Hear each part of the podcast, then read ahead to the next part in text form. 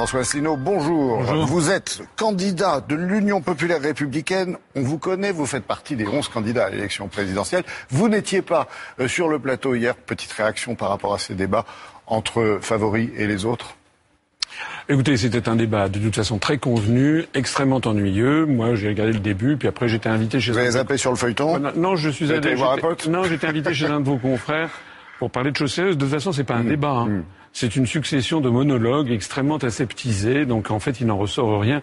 Et les Français ne peuvent pas se faire une opinion, je pense, ni sur la personnalité profonde de chacun des candidats, ni sur leur vision de la France, parce qu'il s'agit quand même d'élire le chef de l'État.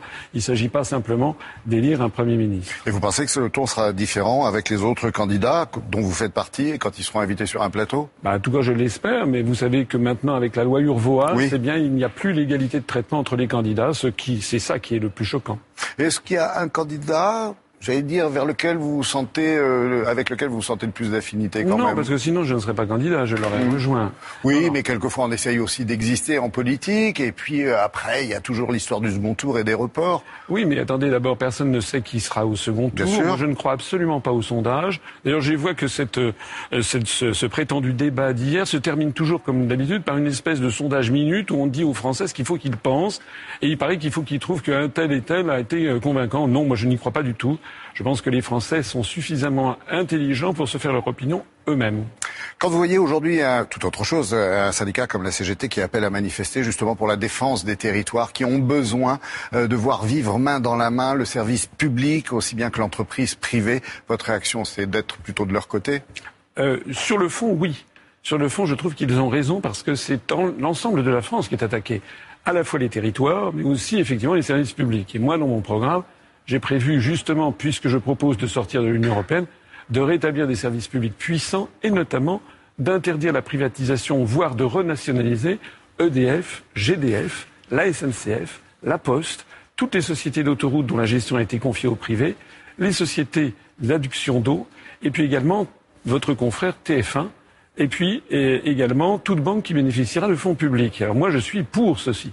Là où j'ai une réserve concernant la CGT, c'est que la CGT, comme d'ailleurs L'ensemble des syndicats français qui appartiennent à la Confédération européenne des syndicats n'expliquent jamais aux Français ce que moi mhm. j'explique. C'est-à-dire qu'en fait, ces décisions qui sont prises de casse sociale, ces décisions qui sont prises de privatisation rampante, découlent des traités européens et que ces traités, contrairement à ce que disent les autres candidats qui étaient là hier, ne peuvent pas être modifiés. Ils ne peuvent pas, ils peuvent formellement l'être, mais en pratique, ils ne peuvent pas. Il faudrait obtenir l'accord des 27 autres gouvernements et des 27 autres peuples, c'est impossible de statistique. Vous ne trouvez aujourd'hui aucun, mais vraiment aucun avantage à l'Europe J'ai pas dit ça. Il y a, dans toute chose, il y a des avantages et des inconvénients. Moi, la première fois que j'ai voté, quand j'étais étudiant, j'avais voté pour la liste de l'UDF, j'étais très pro-européen. Bon.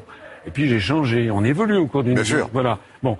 Euh, maintenant, nous sommes dans une situation qui est une situation de blocage complet. D'ailleurs, ce qu'il faut savoir, c'est que les personnes qui étaient là hier, qui ont été aux affaires, ceux qui ont eu des postes de responsabilité, des postes de ministres notamment, savent parfaitement qu'on est dans une situation de blocage absolu à 28. Ça ne marche pas. Sauf qu'ils ont un bœuf sur la langue, ils n'osent pas l'avouer devant les Français. Est-ce que ça marcherait pas moins bien finalement si, euh, si on faisait le Frexit? Écoutez, vous savez qu'en Europe occidentale, les trois pays d'Europe occidentale qui se portent le mieux, et c'est pas moi qui le dis, c'est le programme des Nations Unies pour le développement de l'Organisation des Nations Unies qui établit chaque année un indice de développement des pays du monde.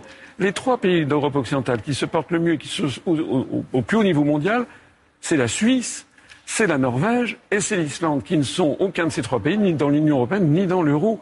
Et moi, ce que j'aurais voulu, par exemple, dans un prétendu débat comme hier, qui n'est pas allé au fond des choses, c'est qu'on aille au fond des choses sur l'euro. Parce qu'il y a des gens mhm. qui vous disent, il me semble que M. Fillon a dit un moment, vous vous rendez compte si c'est la catastrophe que ce serait si on sortait de, de Oui, de plus la note à payer. Voilà, exactement. Et puis Mme Le Pen, qui ne connaît rien de ces dossiers, qui a besoin en permanence que ce soit M. Philippot qui le lui souffle, M. Philippot venant copier certains de nos dossiers à nous, eh bien Mme Le Pen ne lui a pas bien répondu.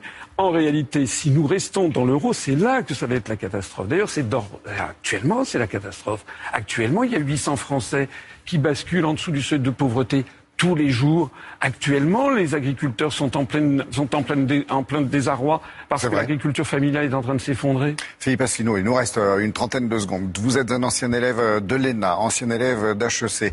Euh, quand vous voyez la jeunesse d'aujourd'hui qui semble ne pas adorer, on va dire, la politique et se mobiliser en vue de cette élection. Qu'est-ce que vous avez envie de leur dire? Que vous, vous avez tout de suite aimé la politique en sortant de ces études? Non, pas du tout. Moi, je n'étais pas fait pour ça. J'ai fait ça parce que j'ai la conviction qu'il faut vraiment que notre pays, on la défende, on le défende.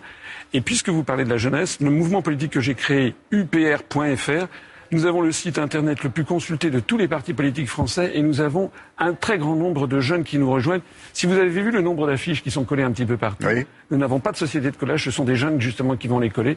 Nous allons faire la surprise le soir du premier tour, croyez-moi. Philippe Asselineau, merci en tous les cas d'être venu de si bonne heure au cœur de la rédaction de France Info euh, pour apporter votre témoignage au cours de cette campagne. À bientôt, un mois du, du premier tour. Allez.